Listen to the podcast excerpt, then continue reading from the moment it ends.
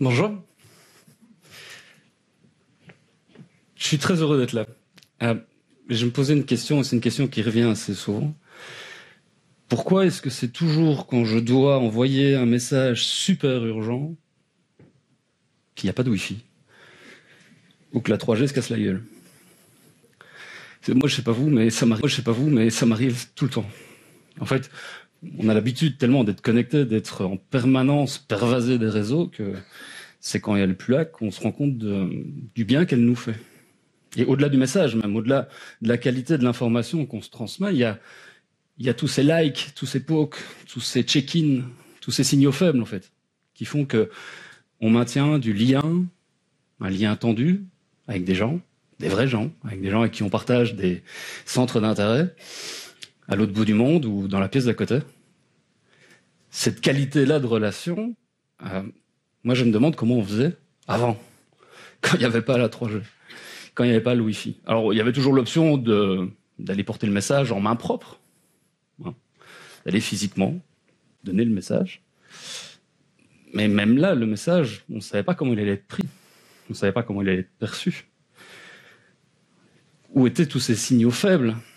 Qui font la qualité d'une relation Ah, peut-être dans la virilité de la poignée de main, peut-être.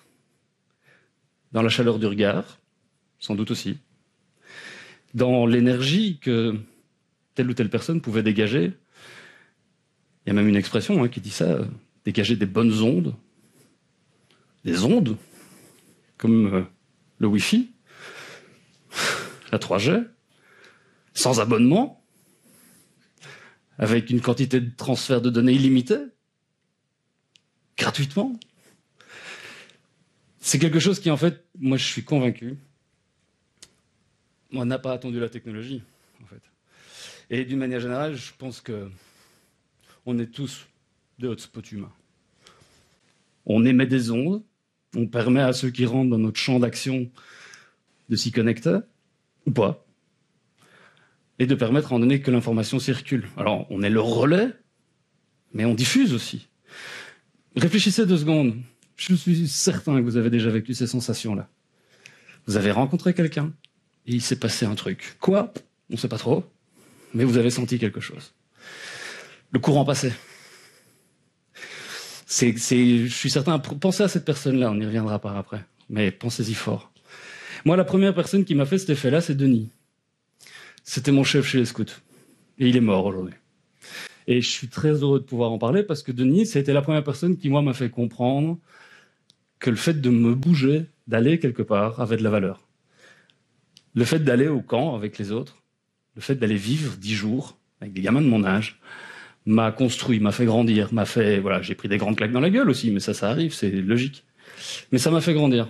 Et cette personne m'a, je sais pas, quand j'étais à son contact, quand j'étais autour du feu, quand j'étais dans les randonnées qu'on pouvait faire, qu'on pouvait faire, il se passait un truc. Quand il prenait sa guitare, il y avait quelque chose qui passait. La deuxième personne qui m'a fait cet effet-là, c'est mon père. Il n'y a pas beaucoup de photos de lui parce que généralement il est de l'autre côté de l'appareil. C'est la seule que j'avais dans mon GSM. mon père est ostéopathe. C'est euh, un des premiers en Belgique à l'avoir fait. Oui, je suis belge, ça s'entend peut-être à l'accent. Il est ostéopathe, il a, il a travaillé depuis 30 euh, ans à essayer de trouver des synthèses avec euh, les médecines chinoises, tous ces méridiens, toute cette énergie qu'on a dans le corps. Et euh, en grandissant, j'ai pu apprendre de lui un paquet de choses qui, notamment en termes d'énergie, euh, m'a fait comprendre une chose, c'est qu'à l'heure d'aujourd'hui, on vit peut-être dans une économie de l'attention. Lui, son économie à lui, c'est son économie de l'intention. Le fait de se soigner, d'être soigné par les autres, par les énergies qu'on dégage et qu'on reçoit, c'est quelque chose qui a du sens. Voilà. Et qui, en tant qu'être humain, composé de cette énergie-là, à un moment donné, on, on grandit. On s'améliore. Alors, bien sûr, il y a des gens qui dégagent des mauvaises ondes. Ça aussi, on le sent et on essaye de pas se connecter au risque de se faire hacker ou craquer. Parce que le hacking, je pense, est plutôt quelque chose de bon. On est tous en train de dégager de l'énergie et d'en recevoir. Et moi, en tant que prof, je me considère pas d'ailleurs vraiment comme un prof, parce que mon auditoire, c'est l'ancienne gendarmerie de Montbled, que j'ai découvert il y a trois ans maintenant. J'ai vécu là toute mon enfance, et puis je suis parti, j'ai fait mes études, j'étais à l'étranger, j'ai redécouvert la gendarmerie de mon village quand les flics sont partis, et qu'il y a une entrepreneuse, à Nathalie, qui a investi les lieux et qui s'est dit je vais en faire un espace ouvert. Et moi je suis tombé amoureux de son garage. Voilà. C'était une pièce où moi je sentis qu'il se passait des choses. Il y avait des bonnes ondes. Et je me suis dit, bah, je vais, je vais essayer d'en faire des trucs. Je commençais à donner cours, je commençais à, en tant que journaliste à, avoir envie d'aller encore plus loin dans la démarche de partage de l'information que j'avais. Et puis surtout de, de pouvoir continuer à apprendre. C'est d'ailleurs une des meilleures raisons pour donner cours. Et donc j'amène mes étudiants. Je fais ça depuis deux ans. Je prends mes étudiants avec moi et on va se mettre au vert. Et on se met dans une formule un peu bizarre. Je leur demande de prendre leur sac de couchage, leur matelas pneumatique, scout, machin, tout ça. Ouais. Et on vit ensemble pendant quatre jours. Voilà. On vit, on mange, on dort, on boit. C'est moi qui amène les bières. Et je leur fais confiance. A priori. En se disant qu'ils sont majeurs, vaccinés, qu'ils sont grands, je suis pas leur belle-mère. S'ils savent pas faire la différence entre boire une bière et se bourrer la gueule, ils ont rien à faire là. Mais que s'ils restent, s'ils ont envie de vivre un truc, on va les vivre ensemble. Et donc on bosse c'est assez intéressant de voir comment des gamins de 20 ans, 22 en ce moment-là, peuvent utiliser les outils d'aujourd'hui. Alors Romain l'a très bien expliqué. Hein. Tout le monde produit de l'information, on reçoit. Qu'est-ce qui est la valeur ajoutée d'un journaliste à l'heure d'aujourd'hui Les journalistes, ils font pas font pas ce métier-là pour le pognon. Ils feraient un autre métier si c'était ça qui les conduisait. Donc il y a autre chose. Quelle est la valeur ajoutée? Quelle est la valeur humaine qu'on peut rajouter à l'information? C'est un peu tout ça qu'on a essayé de, de mettre ensemble. Alors bien sûr, ils ont tous des usages différents. La première chose qu'on fait, c'est d'aller voir sur le web, quand on tape son nom, son prénom dans Google, qu'est-ce qui sort? Là, bah, C'est la première chose qu'on fait pendant, les, cours que je donne là-bas. Certains sont surpris, d'autres sont déjà très très bien au courant, parce que ça fait déjà très très longtemps qu'ils utilisent Facebook à d'autres choses qu'à chatter avec leurs potes ou à se foutre de la gueule de leur prof. et donc on bosse, on travaille, et euh, moi je leur ouvre mon carnet d'adresses, virtuel, réel, par téléphone, par Skype, à l'autre bout du monde ou à côté de chez nous. J'essaye de leur faire rencontrer des gens qui viennent partager leur expérience. Voilà, c'est. J'ai eu la chance de pouvoir travailler euh, dans différents endroits dans le monde, en francophonie, euh, aussi aux États-Unis, de participer à des programmes euh, International Visitor Leadership aux États-Unis, qui m'a permis d'aller rencontrer des gens que moi je suivais déjà depuis un bon bout de temps quand j'étais agencier, et d'aller euh, valider des hypothèses. Et parmi ces hypothèses-là, il y avait le fait que le fait de se faire se rencontrer des gens, de créer un environnement propice à ce qu'il se passe quelque chose, ça avait de la valeur. Alors, à ce qu'il se passe quoi? J'en sais rien. Comme autour du feu de camp à, à l'époque avec Denis. J'en sais rien. Moi, je voulais juste créer un environnement pour qu'il se passe des trucs. Et il y a plein de gens qui m'ont fait le bonheur et le plaisir de venir nous rejoindre, de venir passer une heure, deux, une journée, parfois trois, et de venir discuter avec eux, de venir leur dire que journaliste, ouais, c'est sans doute un des plus beaux métiers du monde, mais que c'est pas facile tous les jours. Et on les a fait bosser, on les a fait travailler. Et on s'est rendu compte que tous ces gens qui sont venus, c'était tous des petits access points en puissance, qu'ils ont tous partagé des choses, ils ont tous donné gratos, sans rien attendre d'autre en retour que cette gratitude de faire partie de quelque chose et de se dire qu'on aide des gamins à se lancer dans la vie. Et en allant un peu plus loin, Romain vous en a parlé, le monde, du, monde des médias, il est un peu cassé. Il faut se réinventer, il faut trouver d'autres choses, d'autres manières de vivre de ce métier-là. On fait pas ça pour l'argent, mais il, faut, il en faut un peu pour payer les factures fin du mois. Et donc, des, une des choses qu'on a faites, c'est de les faire travailler avec les outils des startups. J'ai la chance d'avoir cofondé un, accélérateur de startups en Wallonie, qui s'appelle Nestup, et d'apprendre moi aussi plein de choses. Je suis je suis pas un financier, je suis pas quelqu'un du monde de l'économie, j'ai pas un MBA, je suis pas non plus un développeur.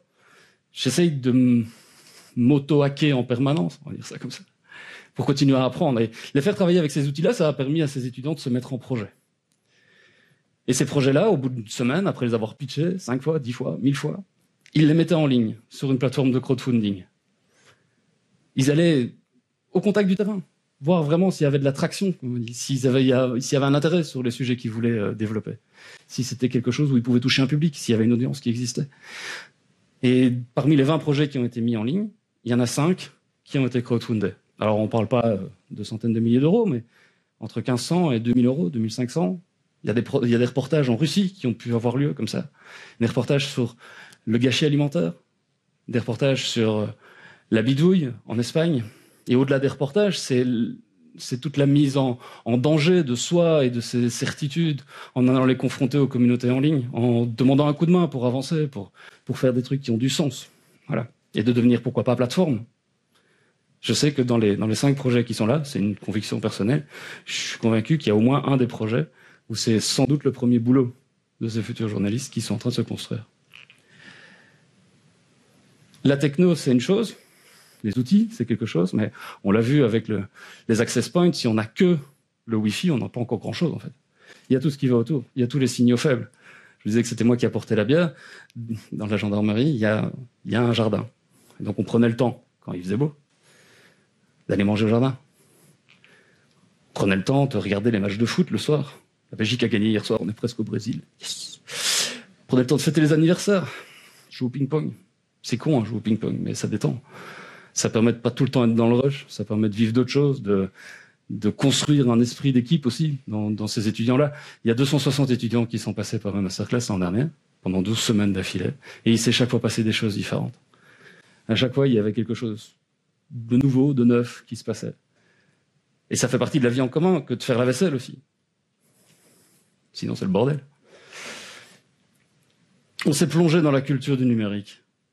On a regardé des vidéos, on a pris ce temps-là. Alors c'est vrai qu'aujourd'hui on peut apprendre depuis n'importe où, n'importe quand, à son rythme, regarder des vidéos, on n'est pas obligé de le faire quand on est physiquement présent. Mais quand on est physiquement présent, quand on prend la peine de se déplacer, il faut, vivre un truc. Et on essaie de faire un peu les deux, en regardant des vidéos, en regardant ce qui a fait la jeunesse du web et de pourquoi, à un moment donné, des gens ont construit ce réseau, pour essayer de comprendre en tant que journaliste vers où on allait et comment on pouvait trouver sa place là-dedans. Ça, c'est un petit panneau qui est dans l'entrée chez, Twitter. Euh, je pense que ça résume encore assez bien l'état d'esprit de ces, de ces gens. Alors évidemment, quand on parle de culture numérique et qu'on ouvre la porte et qu'on fait des exercices, bah, on peut pas ouvrir la porte à moitié. Quand on l'ouvre en grand, on se saisit de l'actualité et on en parle. On en prend aussi parfois ça fait partie de la culture du numérique. Quand euh, une de mes étudiantes m'a sorti ça, je peux vous assurer que ça m'a fait un plaisir carabiné. Au moins, elle avait compris c'est que c'était un même. C'est aussi important d'avoir des écoles, des universités qui comprennent pourquoi. Le fameux why de Simon Sinek. Pourquoi j'essaye de faire ça euh, L'IEX, à Bruxelles, euh, est une école qui voilà qui a compris, qui m'a donné les moyens, qui a donné les moyens à ses étudiants de venir, de participer à ces masterclass. Euh, c'est important parce que tous les signaux faibles, tous ces petits tweets, il y a eu plus de 7500 tweets avec le tag euh, qui ont été publiés. Euh, tous ces tweets là, ils ont du sens, ils ont plein de sens. Et moi, c'est ce sens là et c'est ce pourquoi euh, je continue à avancer, je continue à essayer d'innover pour eux, pour continuer aussi à, à donner du sens à tout ça quand des bonhommes comme Eric Scherer balancent un tweet comme ça, moi, ça fait ma journée. Hein. euh, et c'est pour ça que vivre ces moments-là, ça n'a pas de prix. Les gens n'achètent pas euh, ce que vous faites, ils achètent pourquoi vous le faites. Et moi, je suis convaincu que ce que j'essaie de faire maintenant, le projet suivant sur lequel je suis, ben, j'essaie de mettre ça en place aussi. Parce que mes étudiants, maintenant, je vais les mettre dans une bagnole et on va prendre la route. Ça va être un véhicule qui est connecté, on va le bidouiller, on va le tester. Et j'ai mis le projet sur KissKissBangBang. Comment voulez-vous que je parle de crowdfunding à mes étudiants si je ne le fais pas moi-même? Dans le langage des startups, on appelle ça Eat Your Own Dog Food. Bah ouais. Je mets les mains dedans, avec eux. Le projet, il a été mis en ligne il y a deux jours, et le screenshot, il date de ce matin. Vous pouvez pas savoir le bonheur que ça me fait quand je vois qu'il y a 60 personnes qui me disent « go for it », même à 5 euros. C'est, c'est pas ça qui va me faire vivre. Mais on ne vit pas que de pognon. Voilà. Je vous demande, pour terminer, de repenser à cette personne qui, euh, au contact de cette personne, vous avez senti cette bonne énergie, y repenser très fort, de déplier votre antenne au-dessus de votre tête. Allez-y, déployez votre antenne très très haut. Repensez à cette personne-là. Je suis certain que de là où elle est, qu'elle soit ici ou ailleurs, dans ce monde-ci ou dans l'autre, vos bonnes ondes, elles peuvent arriver jusqu'à elle. Je vous remercie. Passez une excellente après-midi.